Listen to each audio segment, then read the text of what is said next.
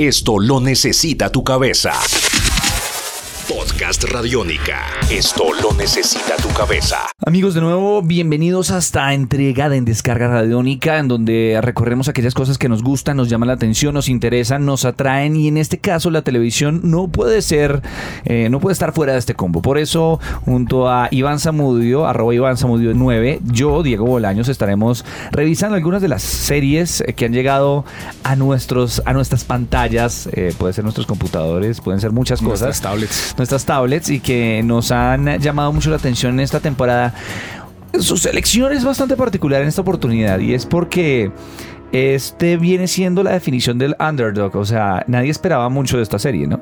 Ok, sí, señor. Bueno, y, y aparte de eso, nadie esperaba mucho de esta serie.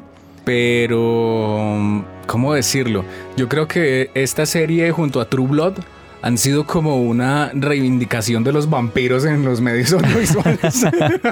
que muy bien, mucho lo necesitaban. Sí, sí, porque, porque pues estábamos ya, ya Twilight estaba haciendo pues mucho, de pronto muchos estragos por ahí, eh, metiéndole imaginarios a la gente de, de cosas que, que no son propiamente los vampiros. Pero pues en este caso vamos a hablar de una serie de televisión que empezó a emitirse oficialmente el 13 de julio del año pasado que se llama The Strain. ¿Qué hay que decir de Strain? Bueno, muchas personas tal vez eh, sepan qué es Strain, pero no como en- con el nombre de Strain. Porque- Nos acaba de enredar a todos. Póngale, Eh, póngale- eh, póngale cuidado. Sí, sí, a ver, a- amplía. Lo que pasa es que acá en Colombia, se, eh, desde hace ya varios años, se empezó a vender, se editó una novela, novela libro, una trilogía de vampiros escrita por Guillermo del Toro. Ahí ya usted El maestro Guillermo. logró poner, llamar la atención O de sea, todos los que yo nos no escuchan. sabía, Yo no sabía que The Strain era basado en eso. O sea, yo debo decir que En yo un llegué a la- texto de él. Sí, y, yo- y los libros yo me los leí. O sea, entonces, Ok.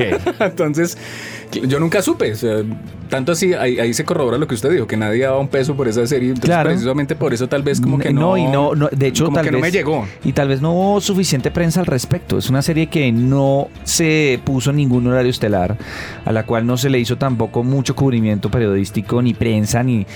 Fue el que se la encontró, la vio. Sí. Y lo que pasó a partir de ese momento es lo importante de esta serie. Sí, entonces, eh, si usted quiere eh, leer a, Guillermo del Toro, no ver la poética de él desde una película, desde un laberinto del fauno, desde un Pacific Rim, desde Blade, No etcétera. mainstream. No mainstream, pues hay una trilogía de libros que arrancaron en el, más exactamente en el año 2009, que llevan... eh, por título La trilogía de la oscuridad, que no es un libro propio de Guillermo del Toro, sino que él lo escribe en compañía de otro señor llamado Chuck Hogan. Chuck Hagan, este es el caso en que él tiene unas ideas y, y con, la, con el escritor ya dedicado profesionalmente Ya lo logran plasmar, claro. Exactamente. Entonces son Es una historia de Guillermo del Toro escrita junto a, a Chuck. Hogan.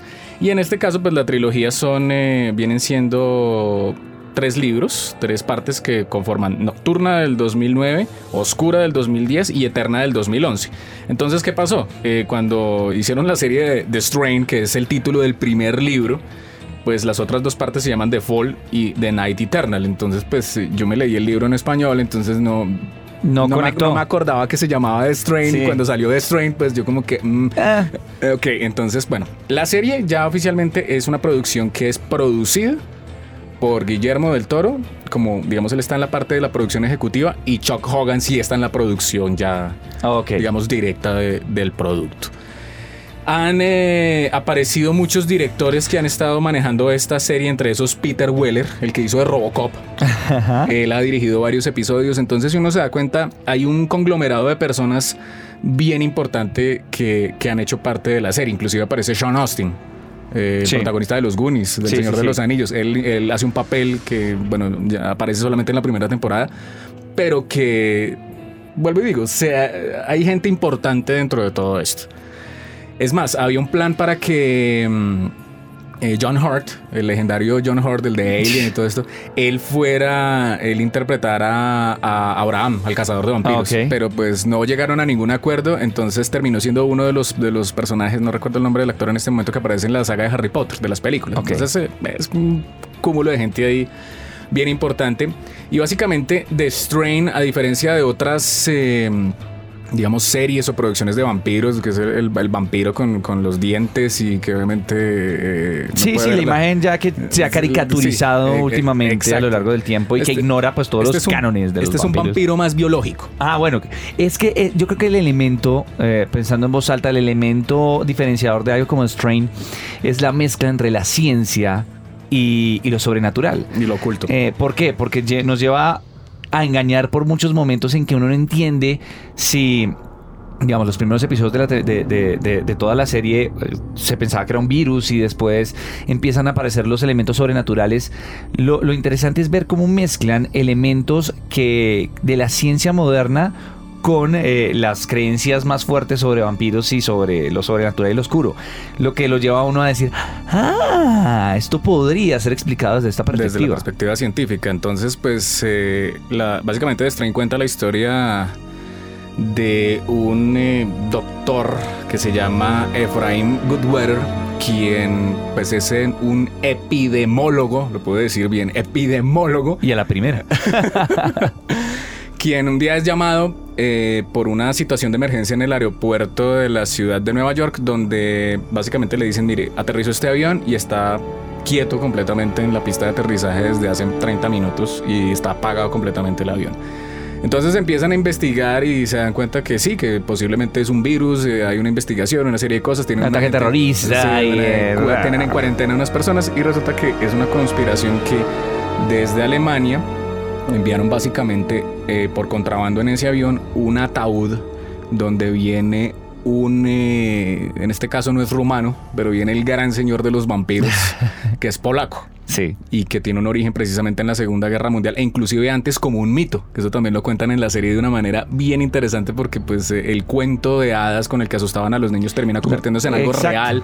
Entonces toda esa mítica, todo ese tipo de cosas se van volviendo en, en algo bien interesante. Entonces la ciudad de Nueva York termina convirtiéndose en un epicentro, un epicentro armado donde todo el mundo anda armado y donde pues eh, unirán fuerzas precisamente la parte médica que es Efraín Woodweather y su equipo en compañía de pues eh, Abraham Setrakian que es eh, un cazador de vampiros que lleva buscando precisamente al maestro que es este gran vampiro y pues eh, aparecen una serie de personajes vampiros que quieren ayudar otros vampiros que son malos pero no es el vampiro el de los colmillos sino que en este caso lanzas como una especie de, de lengua y Ok. digamos, si a la persona que lo muerde, pues eso le contagia unos gusanos. Por eso es que los afiches de la película siempre son como con gusanos. con gusanos, cosas sí. así. Entonces eh, hay un contagio en, creo que son 24 horas, 48 horas. Entonces eh, las personas pierden completamente su raciocinio y, y digamos... Su humanidad. Su humanidad y, y son controladas básicamente pues por el, por el, por el maestro ahí, eh, por wifi, por a larga distancia. Entonces eh, eh, es bien interesante porque la primera temporada de la serie pues se hizo como con las uñas, hubo como poca plata, poco presupuesto y en este momento están con la segunda temporada, ya dijeron que van para tercera temporada y pues aquí encontramos a un Corey Stoll, el que interpretó al Yellow Jacket en la película de Ant-Man y, y él ya había aparecido con... Él había en- tenido en varios, Taken. él había tenido Sí. varios papeles secundarios, pero se ha convertido como en un, en un nuevo peso pesado en Hollywood poco a poco. Y en parte por su participación en series eh, como esta. Sí, entonces Cory Stoll ya, ya, ya básicamente está como despegando fuertemente, pisando duro. Él es el protagonista de esta serie y pues se ve muy bien. Mi recomendación para que si se quieren adentrar obviamente en el mundo de, de Strain, pues que se lean los libros. Son muy interesantes porque es una es como también la visión de Guillermo del Toro de es como la versión vampírica de, de Guillermo del Toro del, de la historia de Bram Stoker de Drácula, pero la versión de, de del Toro. Entonces Ok. tiene todo ese tipo de cosas que son tan interesantes dentro de su poética. Entonces, eh, ¿esta por dónde se puede ver? Esta se puede ver por FX. En este momento Es está-. En este momento todavía se está transmitiendo, entonces. Así que aprovechen. Eh, esta es otra misión de Descarga Radiónica donde estamos recorriendo algunas series que pueden llamarles la atención. eh, las mejores series que hemos visto por estos días o más bien por este fin de año, ya este tercer cuarto del año eh, y que ha llegado a nuestras pantallas, nuestras tablets, nuestros televisores o los diferentes medios porque es una pues gran época para poder encontrar series en el mundo entero, ¿no? Sí, señor. Así es. Esto fue en Descarga Radiónica, arroba Iván Zamudio 9, arroba Diego Mao B. Tus oídos se abren. Podcast Radiónica.